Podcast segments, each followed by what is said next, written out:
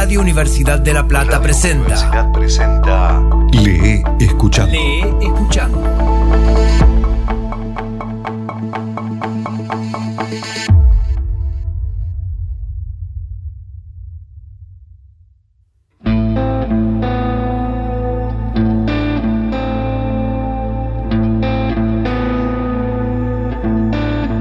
Hoy presentamos en Lee escuchando El Jorobadito de Roberto Arlt. Los diversos y exagerados rumores desparramados con motivo de la conducta que observé en compañía de Rigoletto, el jorobadito en la casa de la señora X, apartaron en su tiempo a mucha gente de mi lado. Sin embargo, mis singularidades no me acarraron mayores desventuras de no perfeccionarlas estrangulando a Rigoletto. Retorcerle el pescuezo al jorobadito ha sido de mi parte un acto más ruinoso e imprudente para mis intereses que atentar contra la existencia de un benefactor de la humanidad. Han echado sobre mí la policía, los jueces y los periódicos. Y esta es la hora en que aún me pregunto, considerando los rigores de la justicia, si Rigoletto no estaba llamado a ser un capitán de hombres, un genio o un filántropo. De otra forma nos explican las crueldades de la ley para vengar los fueros de un insigne piojoso, al cual, para pagarle de su insolencia, resultaran insuficientes todos los puntapiés que pudieran suministrarle en el trasero una brigada de personas bien nacidas. No se me oculta que sucesos peores ocurren sobre el planeta, pero esta no es una razón para que yo deje de mirar con angustia las leprosas paredes del calabozo donde estoy alojado a la espera de un destino peor. Pero estaba escrito que de un deforme debían provenirme tantas dificultades. Recuerdo, y esto había de información para los aficionados a la teosofía y la metafísica, que desde mi tierna infancia me llamaron la atención los contrahechos. Los odiaba al tiempo que me atraían, como detesto y me llama la profundidad abierta bajo la balconada de un noveno piso, a cuyo barandal me he aproximado más de una vez con el corazón temblando de cautela y delicioso pavor. Y así como frente al vacío, no puedo sustraerme al terror de imaginarme cayendo en el aire con el estómago contraído en la asfixia del desmoronamiento, en presencia de un deforme, no puedo escapar al nauseoso pensamiento de imaginarme corcoveado, grotesco, espantoso, abandonado de todos, hospedado en una perrera, perseguido por traillas de chicos feroces que me clavarían agujas en la jiba. Es terrible, sin contar que todos los contrahechos son seres perversos, endemoniados, protervos. De manera que al estrangularlo a Rigoletto, me creo con derecho a afirmar que le hice un inmenso favor a la sociedad, pues he librado a todos los corazones sensibles como el mío de un espectáculo pavoroso y repugnante. Sin añadir que el jorobadito era un hombre cruel. Tan cruel que yo me veía obligado a decirle todos los días, mira Rigoletto, no seas perverso, prefiero cualquier cosa verte pegándole con un látigo a una inocente cerda. ¿Qué te ha hecho la marrana? Nada. ¿No es cierto que no te ha hecho nada? ¿Qué se le importa? No te ha hecho nada, y vos con tu más obstinado cruel desfogás tus furores en la pobre bestia. Como me mucho la voy a rociar de petróleo a la chancha y luego la prendo fuego. Después de pronunciar estas palabras, el jorobadito descargaba latigazos en el sinudo lomo de la bestia, rechinando los dientes como un demonio de teatro. Y yo le decía, te voy a retorcer el pescuezo, Rigoletto. Escucha mis paternales advertencias, Rigoletto. Te conviene. Predicar en el desierto hubiera sido más eficaz. Se regocijaba en contravenir mis órdenes y en poner en todo momento en evidencia su temperamento sardónico y feroz. Inútil era que prometiera zurrarle la badana o hacerle salir la joroba por el pecho de un mal golpe. Él continuaba observando una conducta impura. Volviendo a mi actual situación, diré que si hay algo que me reprocho es haber recaído en la ingenuidad de conversar semejantes minucias a los periodistas. Creía que las interpretarían, mas heme aquí ahora abocado a mi reputación menoscabada, pues esa gentuza lo que menos ha escrito es que soy un demente, afirmando con toda seriedad que bajo la trabazón de mis actos se descubren las características de un cínico perverso. Ciertamente que mi actitud en la casa de la señora X en compañía del jorobadito, no ha sido la de un miembro inscripto en el almanaque de Gota. No, al menos no podría afirmarlo bajo mi palabra de honor. Pero de este extremo al otro, en el que me colocan mis irreductibles enemigos, media una igual distancia de mentira e incomprensión. Mis detractores aseguran que soy un canalla monstruoso, basando esta afirmación en mi jovialidad, al comentar ciertos actos en los que he intervenido, como si la jovialidad no fuera precisamente la prueba de cuán excelentes son las condiciones de mi carácter, y qué comprensivo y tierno, al fin y al cabo. Por otra parte, si hubiera que tamizar mis actos, ese tamiz a emplearse debía llamarse sufrimiento. Soy un hombre que ha padecido mucho. No negaré que dichos padecimientos han encontrado su origen en mi exceso de sensibilidad tan agudizada que cuando me encontraba frente a alguien he creído percibir hasta el matiz del color que tenían sus pensamientos. Y lo más grave es que no me he equivocado nunca. Por el alma del hombre he visto pasar el rojo del oído y el verde del amor, como a través de la cresta de una nube los rayos de luna más o menos empalidecidos por el espesor distinto de la masa acuosa. Y personas hubo que me han dicho, ¿recuerda cuando usted, hace tres años, me dijo que yo pensaba en tal cosa? No se equivocaba. He caminado así, entre hombres y mujeres, percibiendo los furores que encrespaban sus instintos y los deseos que embaraban sus intenciones, sorprendiendo siempre en las laterales luces de la pupila, en el temblor de los vértices de los labios y en el erizamiento casi invisible de la piel de los párpados, lo que anhelaban, retenían o sufrían. Y jamás estuve más solo que entonces, que cuando ellos y ellas eran transparentes para mí. De este modo, involuntariamente, fui descubriendo todo el sedimento de bajeza humana que encubren los actos aparentemente más leves, y hombres que eran buenos y perfectos para sus prójimos, fueron, para mí, lo que Cristo llamó sepulcros encalados. Lentamente se agrió mi natural bondad, convirtiéndome en un sujeto taciturno e irónico. Pero me voy apartando, precisamente, de aquello a lo cual quiero aproximarme, y es la relación del origen de mis desgracias. Mis dificultades nacen de haber conducido a la casa de la señora X al infame Corcovado. En la casa de la señora X, yo hacía el novio de una de las niñas.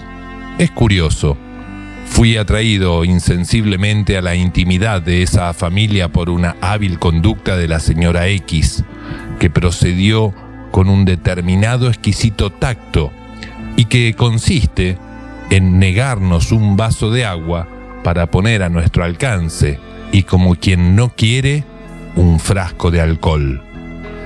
Imagínense ustedes lo que ocurriría con un sediento, oponiéndose en palabras a mis deseos. Incluso hay testigos, digo esto para descargo de mi conciencia. Más aún, en circunstancias en que nuestras relaciones hacían prever una ruptura, yo anticipé seguridades que escandalizaron a los amigos de la casa. Y es curioso, hay muchas madres que adoptan este temperamento en la relación que tienen sus hijas con los novios, de manera que el incauto, si un incauto puede admitirse un minuto de lucidez, observa con terror que ha llevado las cosas mucho más lejos de lo que permitía la conveniencia social. Y ahora volvamos al jorobadito para deslindar responsabilidades. La primera vez que se presentó a visitarme en mi casa, lo hizo en casi completo estado de ebriedad, faltándole el respeto a una vieja criada que salió a recibirlo y gritando a voz en cuello de manera que hasta los viandantes que pasaban por la calle podían escucharle. ¿Y dónde está la banda de música con que debían festejar mi hermosa presencia? ¿Y los esclavos que tienen que ungirme de aceite, dónde se han metido? En lugar de recibirme jovencitos con orinales, me atiende una vieja desdentada y hedionda. ¿Y esta es la casa en la cual usted vive? Y observando las puertas recién pintadas, exclamó enfáticamente, pero esto no parece una casa de familia, sino una ferretería. Es simplemente asqueroso. ¿Cómo no han tenido la precaución de perfumar la casa con esencia de nardo, sabiendo que iba a venir? ¿No se dan cuenta de la pestilencia de aguarrás que hay aquí? ¿Reparan ustedes en la catadura del insolente que se había posicionado de mi vida? Lo cual es grave. Señores, muy grave.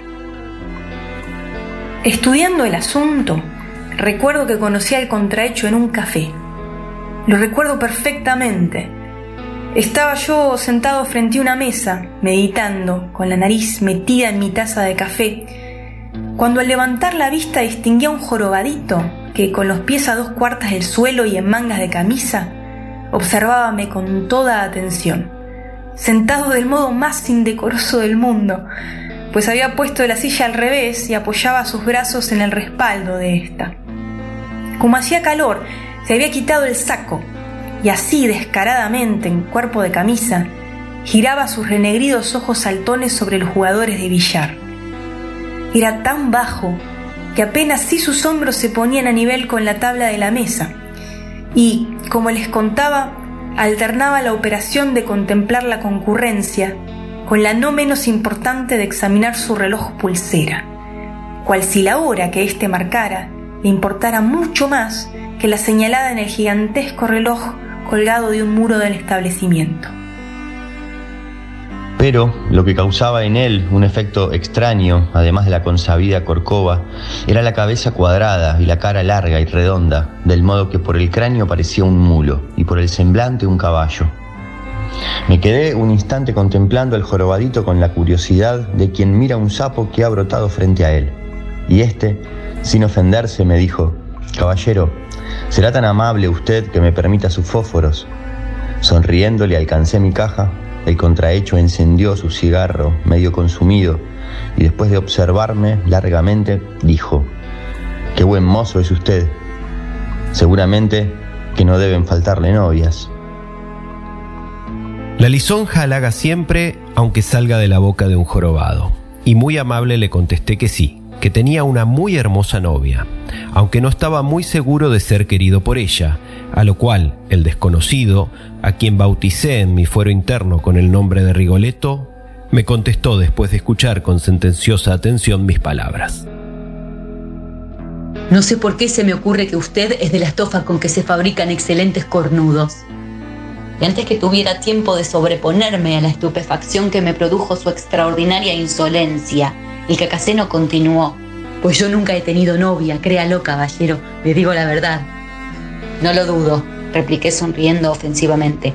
No lo dudo. De lo que me alegro, caballero, porque no me agradaría tener un incidente con usted. Mientras él hablaba, yo vacilaba si levantarme y darle un puntapié en la cabeza o tirarle a la cara el contenido de mi pocillo de café. Pero recapacitándolo, me dije que de promoverse un altercado allí, el que llevaría todas las de perder era yo. Y cuando me disponía a marcharme contra mi voluntad, porque aquel sapo humano me atraía con la inmensidad de su desparpajo, él, obsequiándome con la más graciosa sonrisa de su repertorio que dejaba al descubierto su amarilla dentadura de jumento, dijo, Este reloj pulsera me cuesta 25 pesos. Esta corbata es inarrugable y me cuesta 8 pesos. ¿Ve estos botines? 32 pesos, caballero. ¿Puede alguien decir que soy un pelafustán? No, señor. ¿No es cierto? Claro que sí. Guiñó arduamente los ojos durante un minuto. Luego, moviendo la cabeza como un osesno alegre, prosiguió interrogador y afirmativo simultáneamente. Qué agradable es poder confesar sus intimidades en público. ¿No le parece, caballero? Hay muchos en mi lugar que pueden sentarse impunemente a la mesa de un café y entablar una amable conversación con un desconocido como lo hago yo? No. ¿Y por qué no hay muchos? ¿Puede contestarme? No sé, porque mi semblante respira la santa honradez. Satisfechísimo de su conclusión, el bufoncillo se restregó las manos con satánico donaire y echando complacidas miradas alrededor, prosiguió. Soy más bueno que el pan francés y más arbitrario que una preñada de cinco meses. Basta mirarme para comprender de inmediato que soy uno de aquellos hombres que aparecen de tanto en tanto sobre el planeta como un consuelo que Dios ofrece a los hombres en pago de sus penurias, y aunque no creo en la Santísima Virgen, la bondad fluye de mis palabras como la piel del Limeto. Mientras yo desencajaba los ojos asombrados, Rigoletto continuó. Yo podría ser abogado ahora, pero como no he estudiado, no lo soy. En mi familia fui profesional del betún. ¿Del betún? Sí, lustrador de botas, lo cual me honra, porque yo solo he escalado la posición que ocupo. ¿O le molesta que haya sido profesional?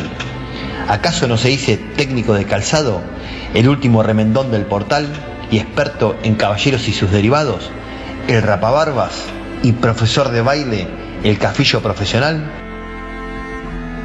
Indudablemente era aquel el billete más divertido que había encontrado en mi vida.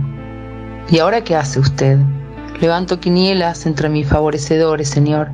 No dudo que usted será mi cliente. Pida informes. No hace falta. ¿Quiere fumar usted, caballero?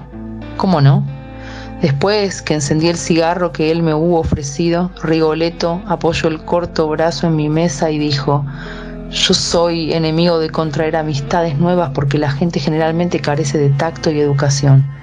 Pero usted me convence. Me parece una persona muy de bien y quiero ser su amigo. Dicho lo cual, y ustedes no lo creerán, el corcovado abandonó su silla y se instaló en mi mesa. Ahora no dudarán ustedes de que Rigoletto era el más descarado de su especie. Y ello me divirtió. Punto tal que no pude menos que pasar el brazo por encima de la mesa y darle dos palmadas amistosas en la jiba. Quedóse al contrahecho mirándome gravemente. Un instante, luego lo pensó mejor y sonriendo agregó, que le aproveche, caballero, porque a mí no me ha dado ninguna suerte. Siempre dudé que mi novia me quisiera con la misma fuerza de enamoramiento que a mí me hacía pensar en ella durante todo el día, como en una imagen sobrenatural. Por momentos la sentía implantada en mi existencia, semejante a un peñasco en el centro de un río. Y esta sensación de ser la corriente dividida en dos ondas cada día más pequeñas por el crecimiento del peñasco resumía mi deleite de enamoramiento y anulación. ¿Comprenden ustedes? La vida que corre en nosotros se corta en dos raudales al llegar a su imagen, y como la corriente no puede destruir la roca, terminamos anhelando el peñasco que aja nuestro movimiento y permanece inmutable. Naturalmente, ella desde el primer día que nos tratamos me hizo experimentar con su frialdad sonriente el peso de su autoridad. Sin poder concretar en qué consistía el dominio que ejercía sobre mí, este se traducía como la presión de una atmósfera sobre mi pasión.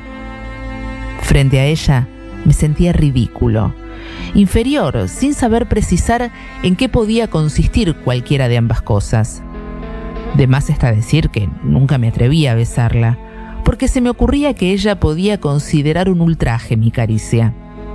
Eso sí, me era más fácil imaginarme la entregada a las caricias de otro, aunque ahora se me ocurre que esa imaginación pervertida era la consecuencia de mi conducta imbécil para con ella. En tanto, mediante esas curiosas transmutaciones que obra a veces la alquimia de las pasiones, comencé a odiarla rabiosamente a la madre, responsabilizándola también, ignoro por qué, de aquella situación absurda en que me encontraba. Si yo estaba de novio en aquella casa, debía ser a las arterias de la maldita vieja.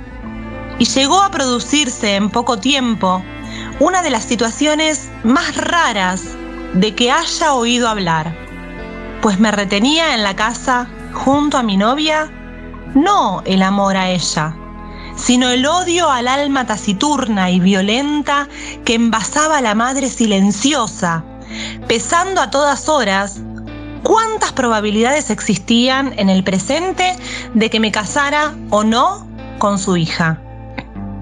Ahora estaba aferrado al semblante de la madre como a una mala injuria inolvidable o a una humillación atroz.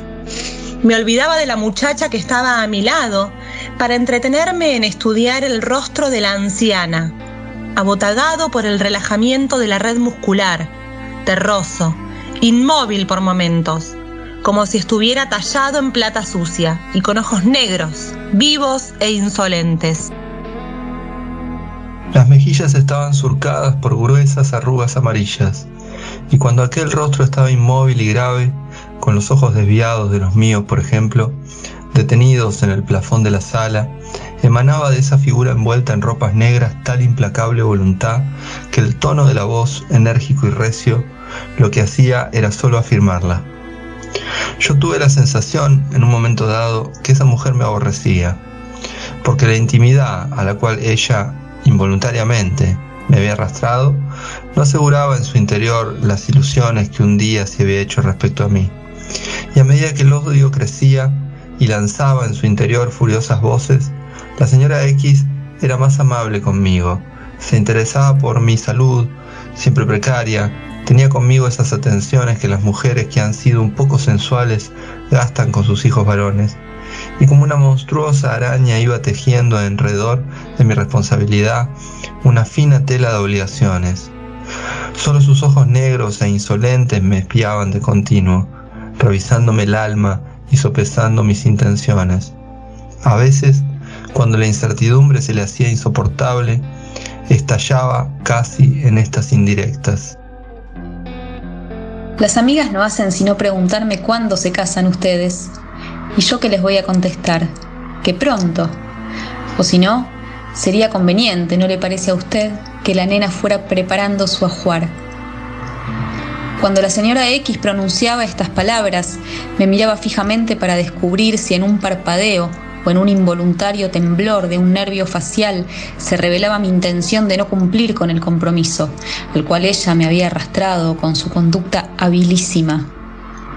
Aunque tenía la seguridad de que le daría una sorpresa desagradable, fingía estar segura de mi decencia de caballero, mas el esfuerzo que tenía que efectuar para revestirse de esa apariencia de tranquilidad ponía en el timbre de su voz una violencia meliflua violencia que imprimía a las palabras una velocidad de cuchicheo, como quien nos confía apresuradamente un secreto, acompañando la voz con una inclinación de cabeza sobre el hombro derecho, mientras que la lengua humedecía los labios resecos por ese instinto animal que la impulsaba a desear matarme o hacerme víctima de una venganza atroz.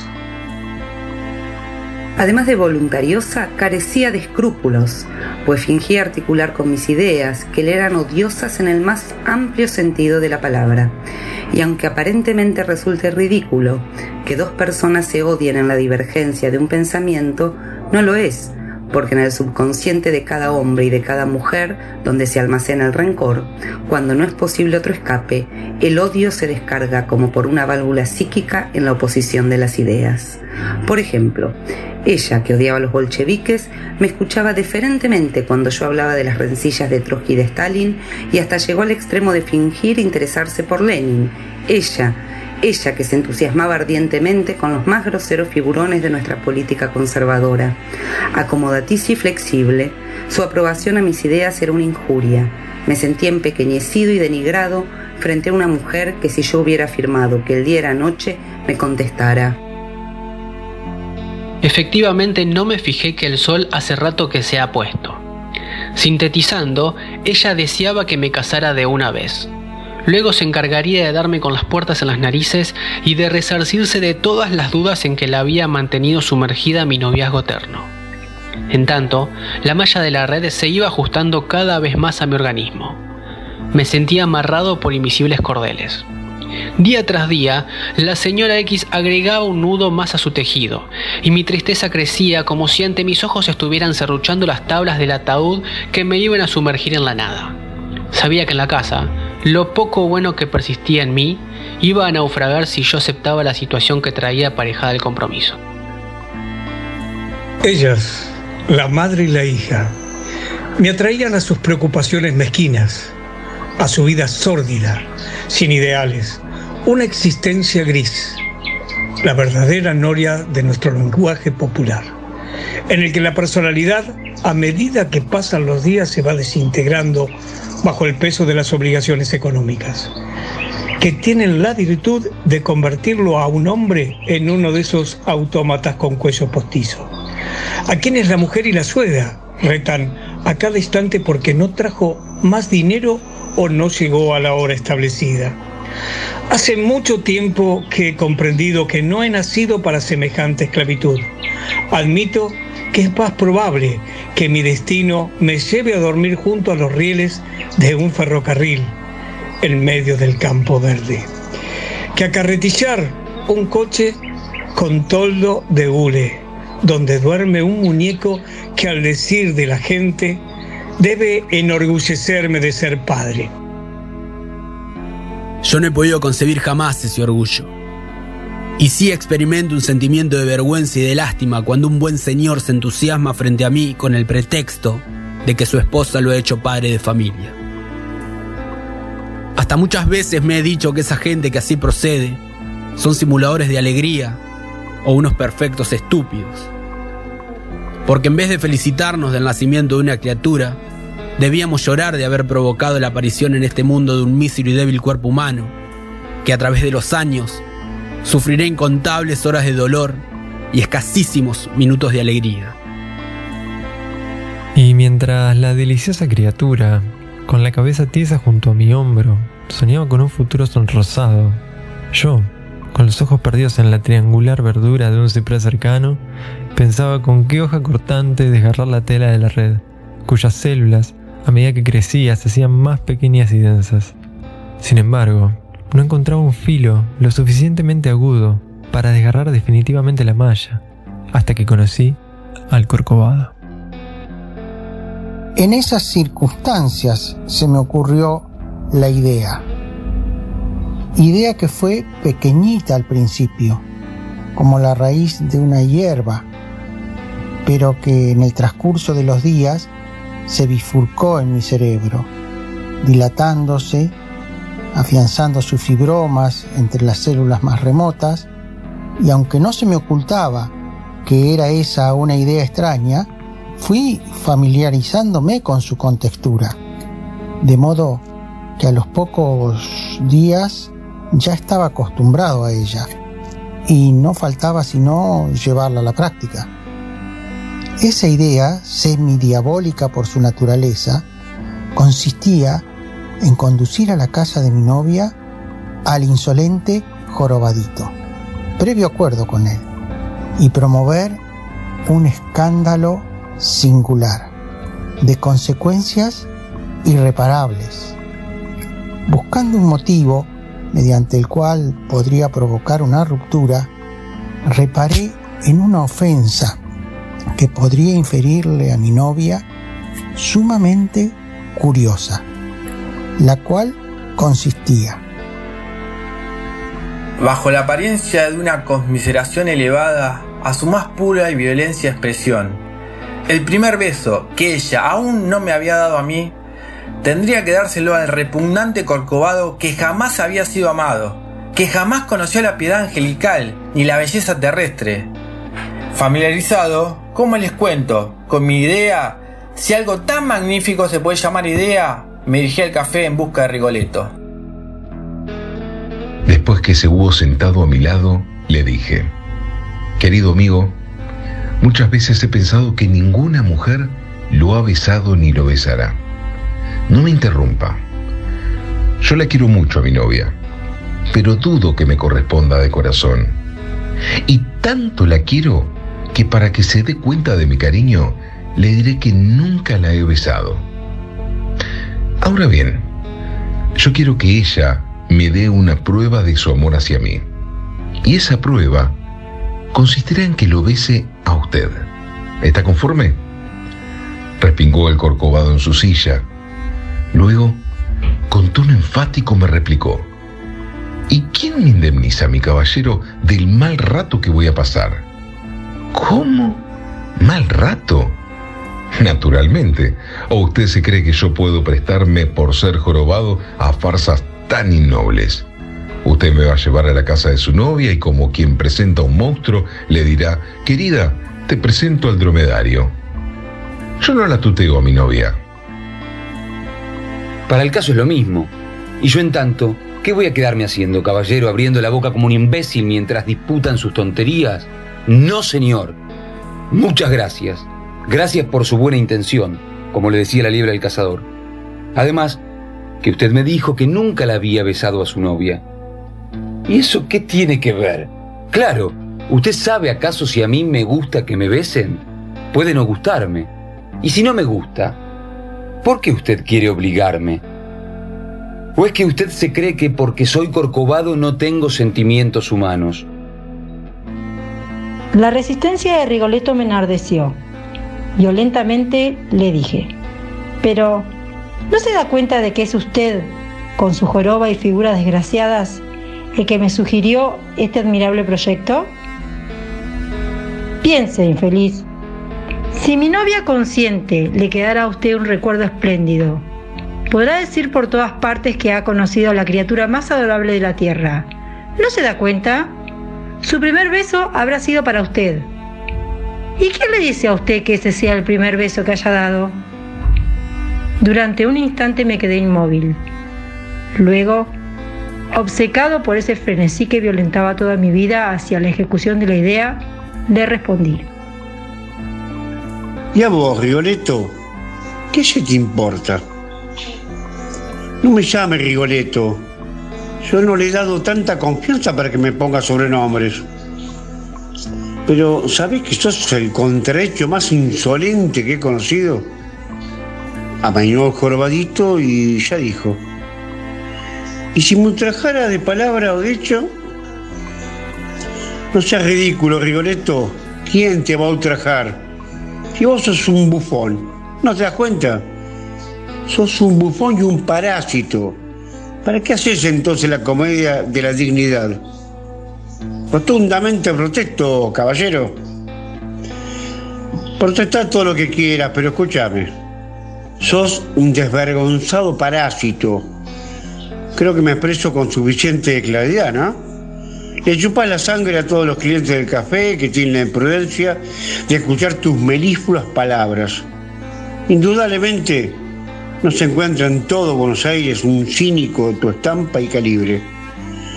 ¿Con qué derecho entonces pretendés que te indemnicen si a vos te indemniza mi tontería de llevarte a una casa donde no sos digno de barrer el zaguán?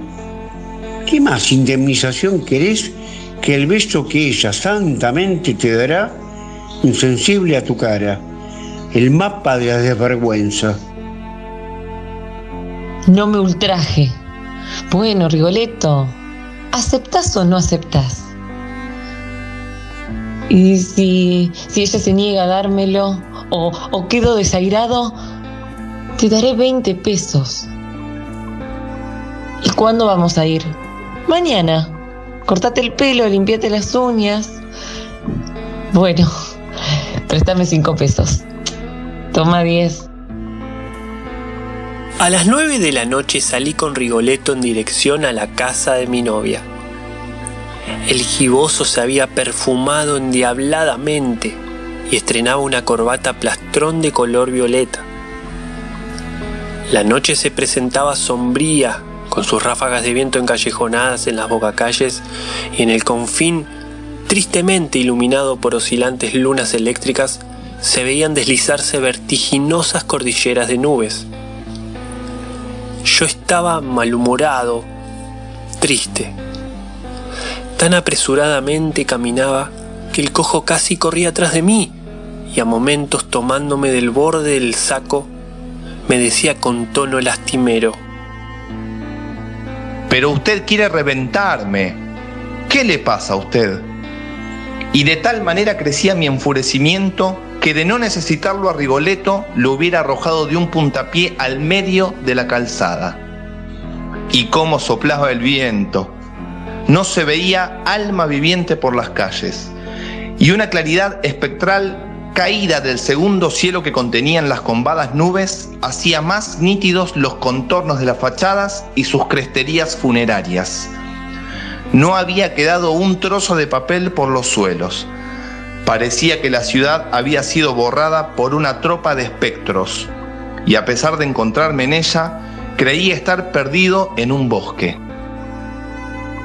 El viento doblaba violentamente la copa de los árboles, pero el maldito corcovado me perseguía en mi carrera, como si no quisiera perderme, semejante a mi genio malo, semejante a lo malvado de mí mismo, para concretarse se hubiera revestido con la figura abominable del giboso. Y yo estaba triste, enormemente triste, como no se lo imaginan ustedes. Comprendía que le iba a inferir un atroz ultraje a la fría calculadora. Comprendía que ese acto me separaría para siempre de ella, lo cual no obstaba para que me dijera, a medida que cruzaba las aceras desiertas, si Rigoletto fuera mi hermano no hubiera procedido lo mismo. Y comprendía que sí, que si Rigoletto hubiera sido mi hermano yo toda la vida lo hubiera compadecido con angustia enorme, por su aislamiento, por su falta de amor que le hiciera tolerable los días colmados por los ultrajes de todas las miradas. Y me añadía que la mujer que me hubiera querido debía primero haberlo amado a él. De pronto me detuve ante un zaguán iluminado. Aquí es. Mi corazón latía fuertemente. Rigoletto atiezó el pescuezo y empinado sobre la punta de sus pies al tiempo que se arreglaba el moño de la corbata, me dijo, Acuérdese, usted es el único culpable, que el pecado, fina y alta, apareció mi novia en la sala dorada. Aunque sonreía, su mirada me escudriñaba con la misma serenidad con que me examinó la primera vez cuando le dije, ¿me permite una palabra, señorita? Y esta contradicción entre la sonrisa de su carne, pues es la carne la que hace ese movimiento delicioso que llamamos sonrisa, y la fría expectativa de su inteligencia discerniéndome mediante los ojos, era la que siempre me causaba la extraña impresión. Avanzó cordialmente a mi encuentro, pero al descubrir el contrahecho, se detuvo asombrada, interrogándonos a los dos con la mirada. Elsa, le voy a presentar a mi amigo Rigoletto. No me ultraje, caballero, usted bien sabe que no me llamo Rigoletto. A ver si te callás. Elsa detuvo la sonrisa, mirábame seriamente, como si yo estuviera en trance de convertirme en un desconocido para ella.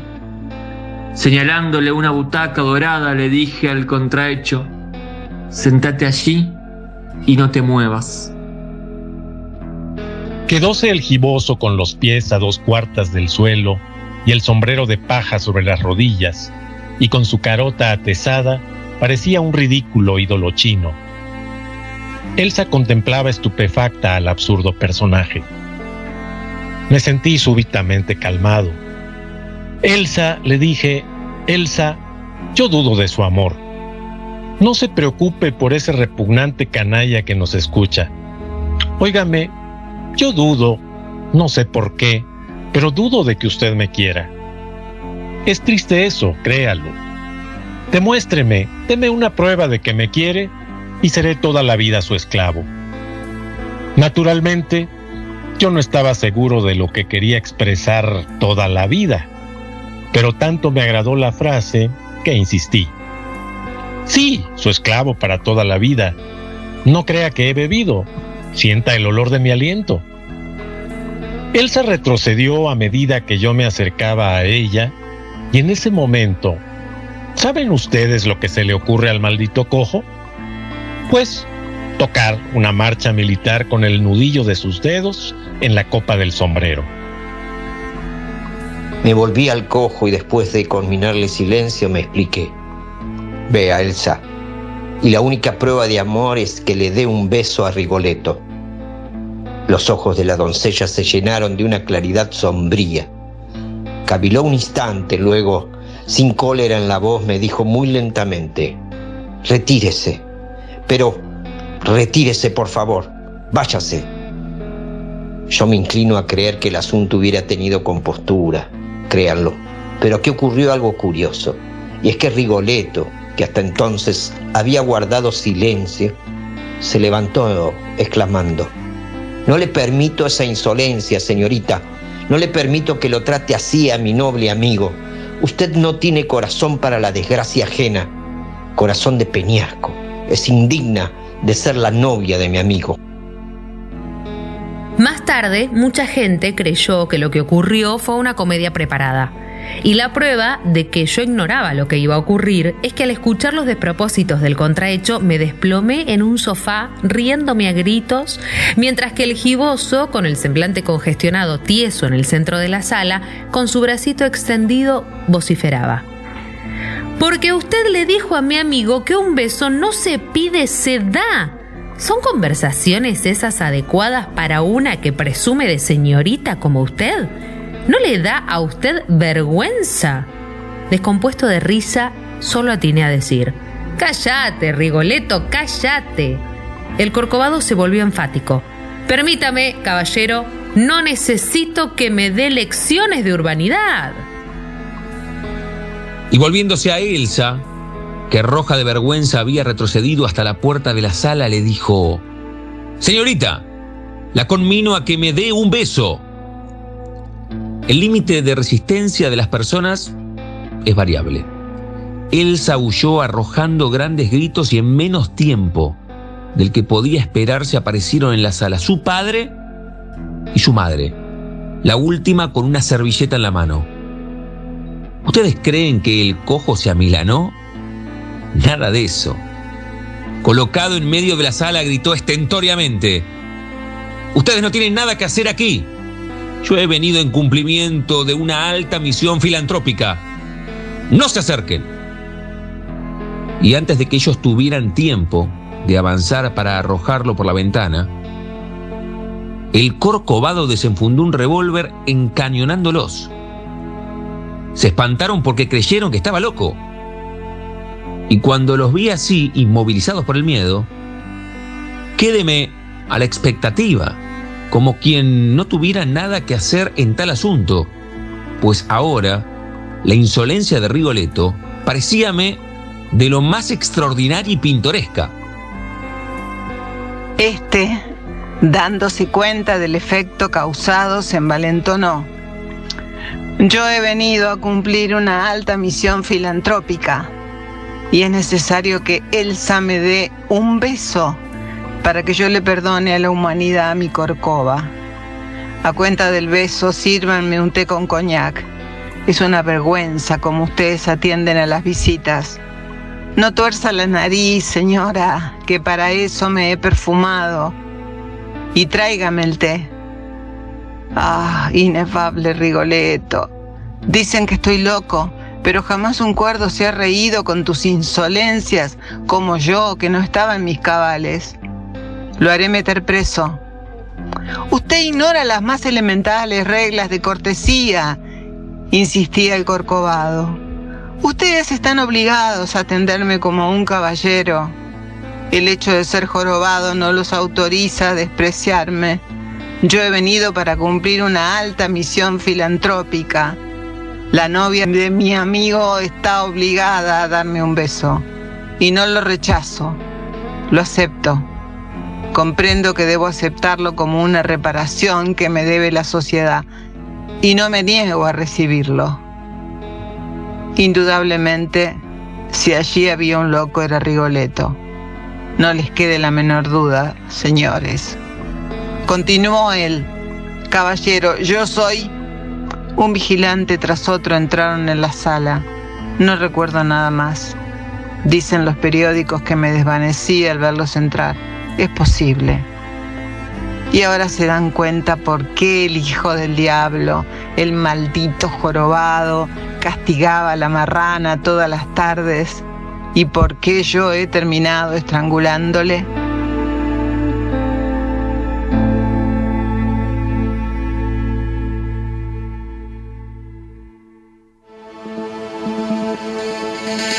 Gracias a todos por orden de aparición.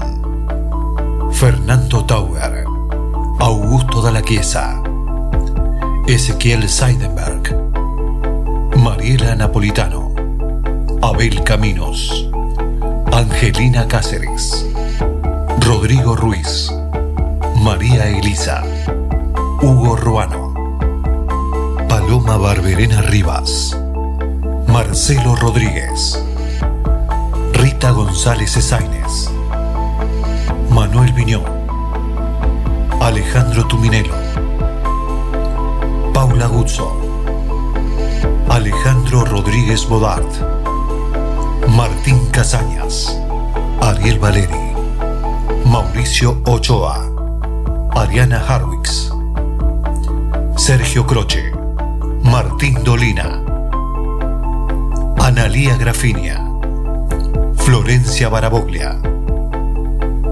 Edgardo Scott, Florencia de Felipe, Ana Julia Ramírez, Álvaro Mataruco, El Gorrión Héctor Maceo, Jorge Vilela, Gastón Massa, Raúl Bongiorno,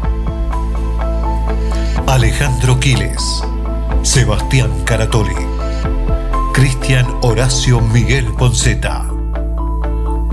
Tevez, Mario Arteca, Juliana Díaz, Sebastián Morzone,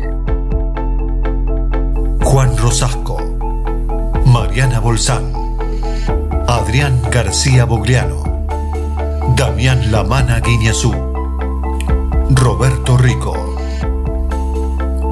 Alejandro Charanguitos Berlic,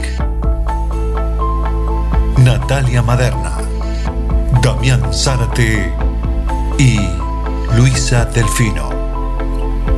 Hoy presentamos El Jorobadito de Roberto Art. Lee escuchando. Voces artísticas Juan Pablo Weise y Diego Carrera. Edición Juan Manuel de Vega. Idea y realización Mario Arteca y Damián Zárate. Radio Universidad de La Plata. Una radio, dos frecuencias.